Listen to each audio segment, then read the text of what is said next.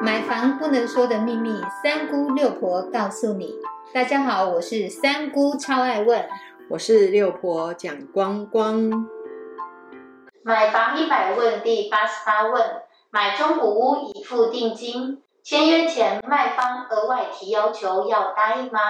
六婆买中古屋却在签约前，卖方突然提出要求的时候，该怎么办啊？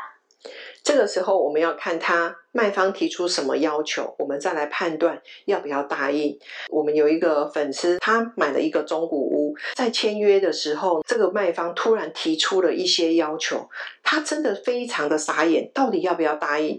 居然是提到第一个没有所谓的漏水保护半年的这件事情，因为卖方的一个朋友，他之前卖的房子啊，他的窗框有渗水，被买方提告。现在这个屋主现在虽然没有这个状况，那但是呢，他的房子也没有装潢。很怕日后他卖了这个房子之后，也许有这个状况，所以他不愿意提供这个渗水保护半年的这件事情。但是他对他室内的管线呢，可以保护所谓的三个月。那其实呢，防水保护的这件事情，如果在买卖的时候呢，有告知买方，没有隐瞒，日后呢就不会被提告。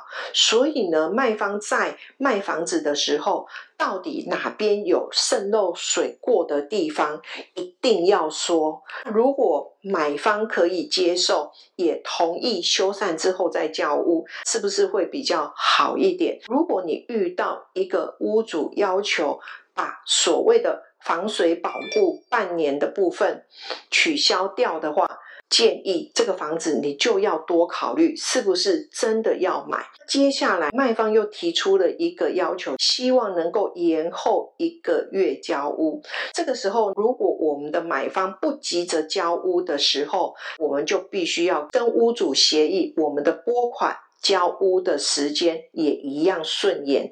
那这个问题就会比较好解决。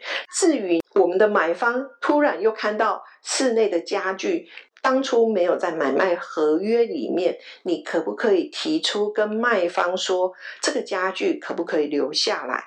这个时候我们就要回来看你当初买卖契约订定的时候有没有把这一条的条文放在里面，就是该送给你留下来的东西。如果不是，请你用议价的方式来购买。六婆很希望大家不是你的东西，或者是不应该是你得到的东西，不要有贪念。我们如果喜欢的话，倒是可以跟卖方协商，这些东西是不是可以留下来。我们如果可以在还没有进入签约之前，其实很多事情都比较好处理。这个部分是六婆要提醒大家的。买中古真的是一门大学问。谢谢六博为大家详细的分析可能会发生的状况。谢谢您的收听。如果你对收听的内容有不了解的地方，欢迎在下面留言，六婆讲光光将会为您解答哦。我们下回见，拜拜，拜拜。